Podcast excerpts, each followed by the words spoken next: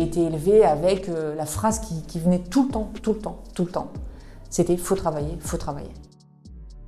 Je suis arrivé sur le marché du travail avec euh, un peu l'ambition de changer le monde euh, d'un point de vue écologique et social, et puis que, au bout de trois ans et demi, euh, force est de constater que l'impact est un peu plus diffus.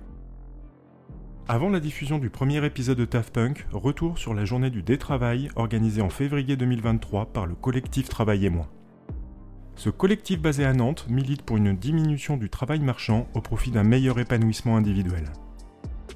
Au cours de cette journée, 150 à 200 personnes sont venues assister à des conférences et à des ateliers, débattre sur la semaine de 4 jours ou le revenu de base. Il était tentant de profiter de cette journée pour interroger les visiteurs sur leur vision du monde du travail.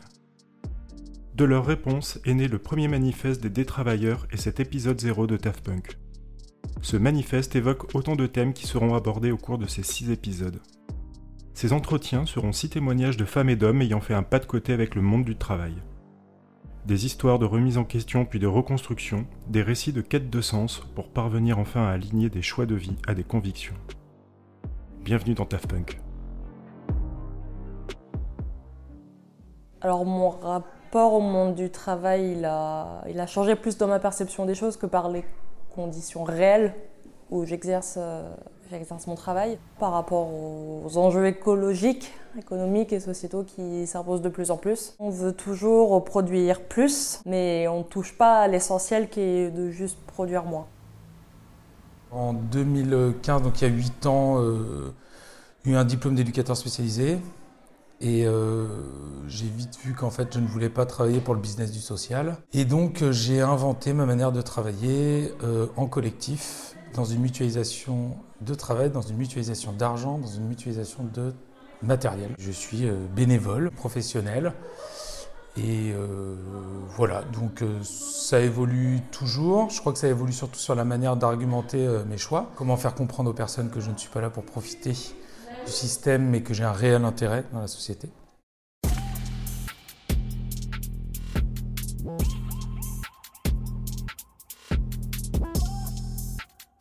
Aujourd'hui, je suis inscrite au chômage pour la première fois de ma vie, à 55 ans. Je suis euh, euh, issue de l'immigration, euh, puisque mon père euh, est un travailleur immigré italien, maçon, travailleur manuel. Ma, mère était euh, mère de famille. J'ai été élevée avec la phrase qui, qui venait tout le temps, tout le temps, tout le temps.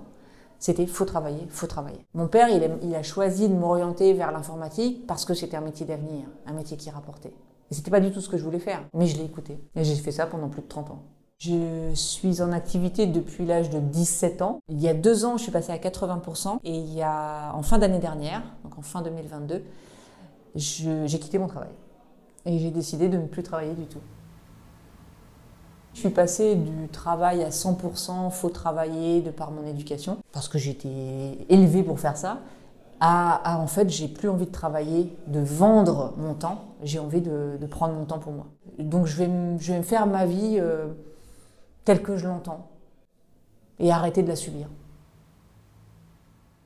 J'ai toujours eu des, difficultés en fait à me plier à, ce qui était attendu de ma part dans, le cadre de, mon travail, mais euh, il y a eu un premier moment de doute au moment où je suis devenue euh, maman, euh, parce que quand je passais 40 heures au travail et que je la faisais garder 50 heures, je me demandais vraiment à quoi ça avait servi, en fait, pourquoi j'avais fait un enfant, si c'était pour ne jamais l'avoir et pas passer du temps euh, avec elle, du temps de qualité, pas du temps juste fonctionnel. Puis après, effectivement, avec le Covid, euh, le confinement, par exemple, moi j'ai adoré le confinement. J'ai adoré être chez moi, ne pas avoir d'horaire, euh, manger quand j'avais faim, dormir quand j'avais envie de dormir.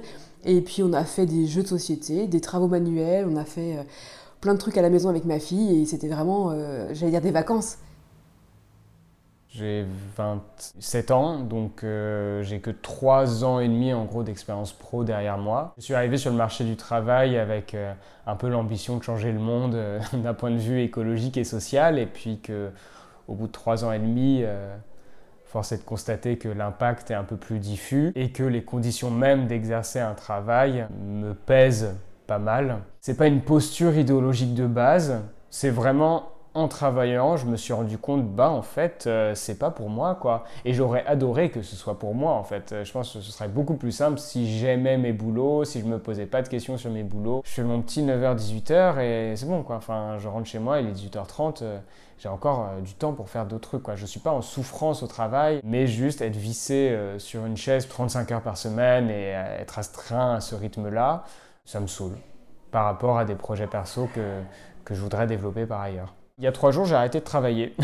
voilà, c'était le. Enfin, j'ai arrêté d'avoir un emploi. Comme j'ai un peu déclaré que le problème c'était le travail et que je voyais pas comment l'aménager pour que ça me pose plus problème, bah, j'ai juste arrêté de travailler quoi.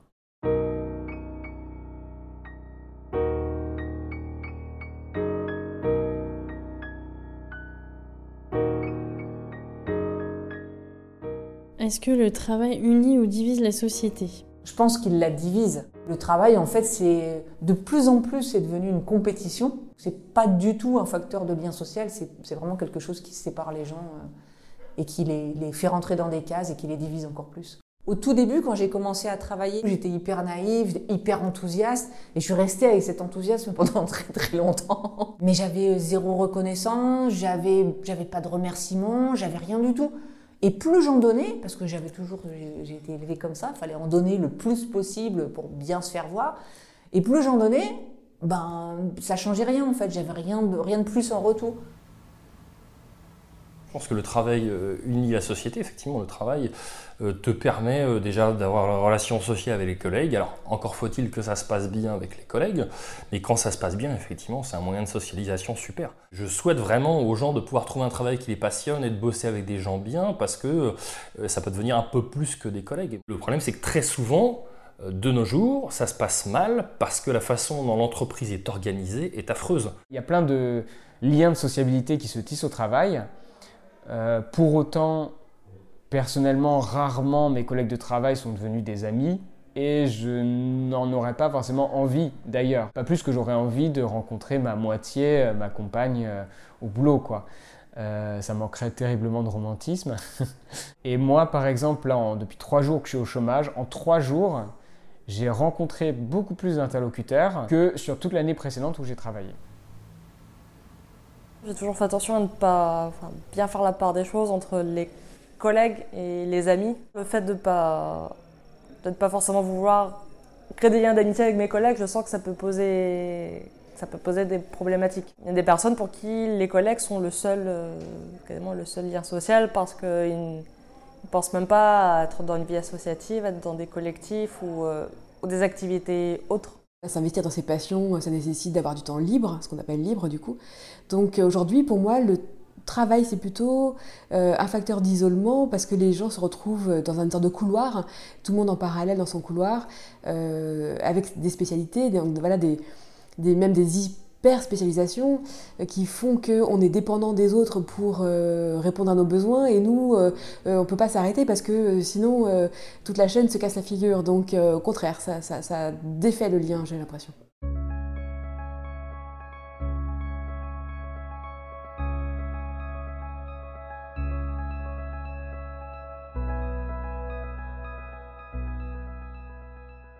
Suis élue ministre du Détravail. Euh, mes premières mesures, ce serait créer de l'emploi, mais qui ne soit plus euh, soumis aux 35 heures, mais par exemple plutôt 25 ou 20 heures semaine, et qui permettrait aux gens euh, mentalement et physiquement bah, d'être mieux dans la durée en fait. Pour moi, ça serait le revenu pour tous. Il y a 30 à 40% des personnes qui disent que leur travail n'a pas d'utilité sociale. Ça permettra aux gens de réfléchir et d'avoir le temps de réfléchir à ce qu'ils ont vraiment envie de faire et donc à quelle utilité sociale ils ont envie d'avoir dans notre société.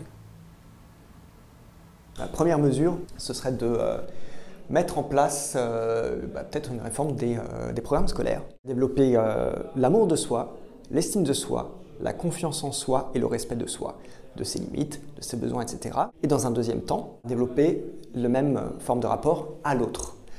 Amour de l'autre, respect de l'autre, confiance en l'autre et estime de l'autre. Déjà, quand on change ces deux pierres fondamentales-là, il y a énormément de nos comportements, de nos modèles qui n'ont absolument pas de sens, qui sont délétères, qui ne sont que néfastes et qui sont la source de tellement de nos problèmes de société.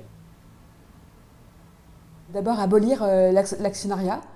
Euh, c'est-à-dire que quand on travaille maintenant, c'est pas pour euh, que des personnes qui ne travaillent pas s'enrichissent sur notre dos. c'est la première étape parce que la deuxième étape, ce serait d'abolir le patronat. tant qu'à faire. C'est-à-dire qu'en réalité, les gens qui bénéficient du travail, ce soit réellement ceux qui le font, celles et ceux qui le font. Augmenter les salaires à la proportion du travail que tu fais.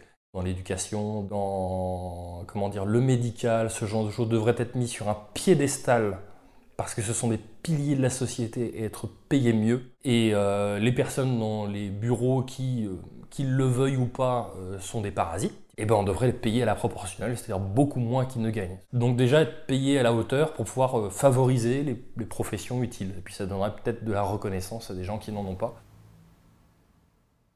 La première mesure symbolique, c'est une évolution du droit pour dire que tout autant qu'il y a un droit à l'emploi, il y a un droit au non-emploi et le garantir avec des moyens concrets, peut-être financiers, avec un revenu de subsistance, je ne sais pas, je, je, connais assez mal ce débat. Et une deuxième mesure qui serait sur l'accompagnement à euh, quelles autres activités faire dans sa vie, dans quoi on peut s'investir, dans des associations, dans des collectifs ou dans des projets qui font sens. L'oisiveté, c'est très bien, mais je suis persuadé qu'une majorité de personnes qui d'un coup pourraient se retrouver en non-emploi euh, vivra mal le fait d'avoir une page blanche pour les 60 prochaines années de leur vie en mode euh, bon bah qu'est-ce que je vais foutre en fait?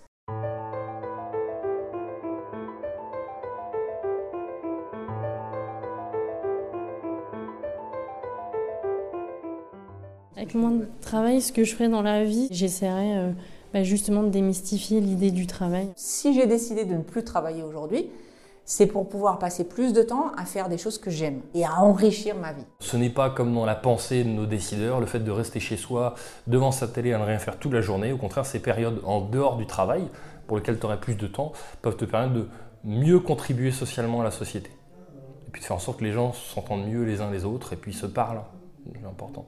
Je m'implique dans différents groupes à défendre des valeurs et essayer de préparer le monde d'après. Parce qu'effectivement, là, il y a des choses qui nous attendent qui ne sont pas forcément réjouissantes euh, en termes de changement climatique notamment, mais pas seulement. Hein. il y a l'effondrement de la biodiversité. Et puis politiquement, on voit toute la casse des services publics, on voit euh, le fait que le, niveau social, c'est aussi la catastrophe. Donc pour moi, euh, il y a plus urgent que travailler. Il y a plein de choses à faire en fait. Trouver réponse à tous les besoins que, ça se passe euh, sans que personne ne se sente contraint euh, ou asservi, etc., bah ça, nécessite que tout le monde mette la main à la pâte en réalité.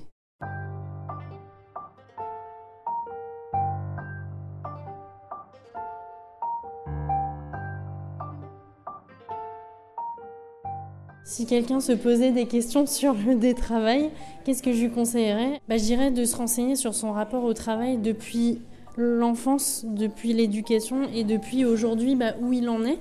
Et euh, de se dire, bah, est-ce que je mettre du sens, du plaisir ou est-ce que je suis vraiment dans cette notion de satisfaire une production et de satisfaire le patron? Donc redéfinir son lien au travail. Si tu es dans un boulot qui te passionne, mais tu peux bosser 50 heures, c'est génial. Euh, franchement, moi je dis, nickel, fonce. Mais à un moment, si tu veux faire moins, c'est bien aussi. Il faut que les gens puissent faire et être heureux dans la façon dont ils sont. Donc euh, écoute, renseigne-toi, lis, parle à des gens de ton expérience. Et puis, euh, j'espère que tu trouveras euh, ton chemin de vie au milieu de tout ça. Prendre le temps de réfléchir, alors on peut avoir l'impression que c'est. Enfin, moi, ça, ça, a duré une année on peut l'impression qu'on n'est pas productif, mais en fait, il y, a des cheminements qui se font euh, dans, la tête euh, et, c'est, je pense, essentiel. C'est compliqué de claquer la porte quand on est engagé par ailleurs, je sais pas, dans des crédits, choses comme ça. Donc il y a un côté, ok, très bien, j'entends, mais est-ce que tu n'es pas en danger si tu quittes ton taf? Qu'est-ce qui se passe derrière?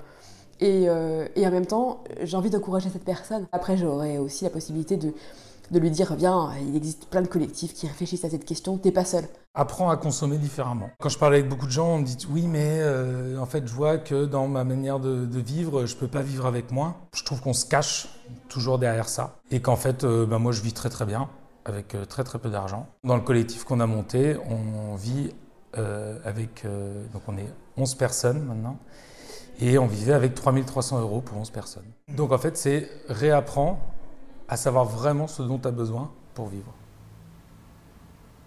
J'ai bien envie de répondre une, une réponse un peu bullshit euh, du type euh, mais ose, euh, la, plus grande difficulté c'est ta propre limite. Mais c'est pas vrai parce que pour prendre mon cas personnel, j'ai les diplômes qui font que j'ai absolument pas peur de, de mon employabilité, je sais que quand j'aurai besoin d'argent, je pourrai retrouver un travail. Je sais que c'est pas à la portée de tous. Pour certaines personnes qui auraient envie, peut-être que c'est difficile de sauter le pas parce qu'elles s'en pensent pas capables ou parce qu'elles se demandent mais qu'est-ce que je vais faire quand j'aurai pas de boulot? Ou parce qu'elles subissent une pression sociale de leurs proches qui lui disent non mais t'es dingue, ça va flinguer ton crédit, ça va flinguer ta carrière ou que sais-je. Ça pour le coup, il faut oser euh, les balayer d'un revers de main parce que je pense que c'est pas le plus difficile à surmonter. Ce qui est vraiment le plus difficile, c'est les contraintes matérielles.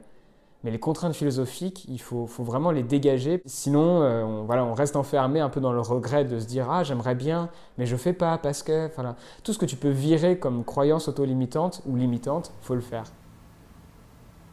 Premier conseil que je donnerais, c'est euh, ça va être une démarche euh, qui va être compliquée. Ça va te causer du doute, ça va te causer de la crainte, de la honte, de la culpabilité. Tous ces sentiments-là, ben, ils viennent pas de nulle part. Ils ont été un peu euh, voilà, instillés euh, euh, légèrement ou très fortement depuis qu'on est tout petit parce qu'on nous rabâche tout le temps de faire plus d'efforts et on va chercher en plus à dévaloriser les personnes qui, en font moins, qui sont des profiteurs, qui sont des feignants, qui sont. Et en fait, non. Tu vas avoir ces craintes-là, tu vas avoir ces doutes. Ce ne sont pas des vérités. Tu vas devoir t'en libérer. et c'est comme toutes les libérations, toutes les émancipations, ça prend son temps. Le rationnel, ça prend son temps. L'émotionnel, ça prend aussi son temps. Si tu te sens un petit peu mal, si tu as des, en plus, tu es entouré de personnes qui viennent t'en balancer plein la tronche et tout, c'est normal. Une fois que tu auras apprivoisé et intégré et digéré ces émotions-là, eh ben, les gens qui diront ça, tu leur dis Ouais, c'est ça, mais n'importe quoi, tu n'en auras rien à foutre.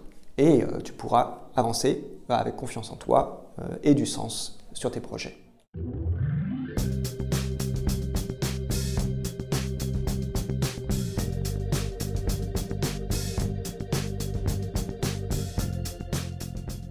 J'ai annoncé euh, six mois avant mon départ que je, quittais la société pour, euh, pour, prendre du temps pour moi, sans objectif particulier.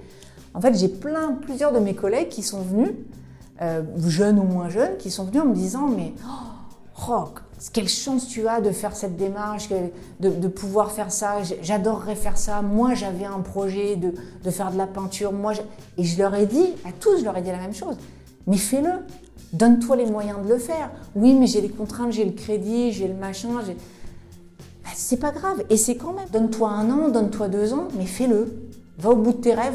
La vie, elle est courte. Si tu passes à côté, tu vas avoir juste des regrets après.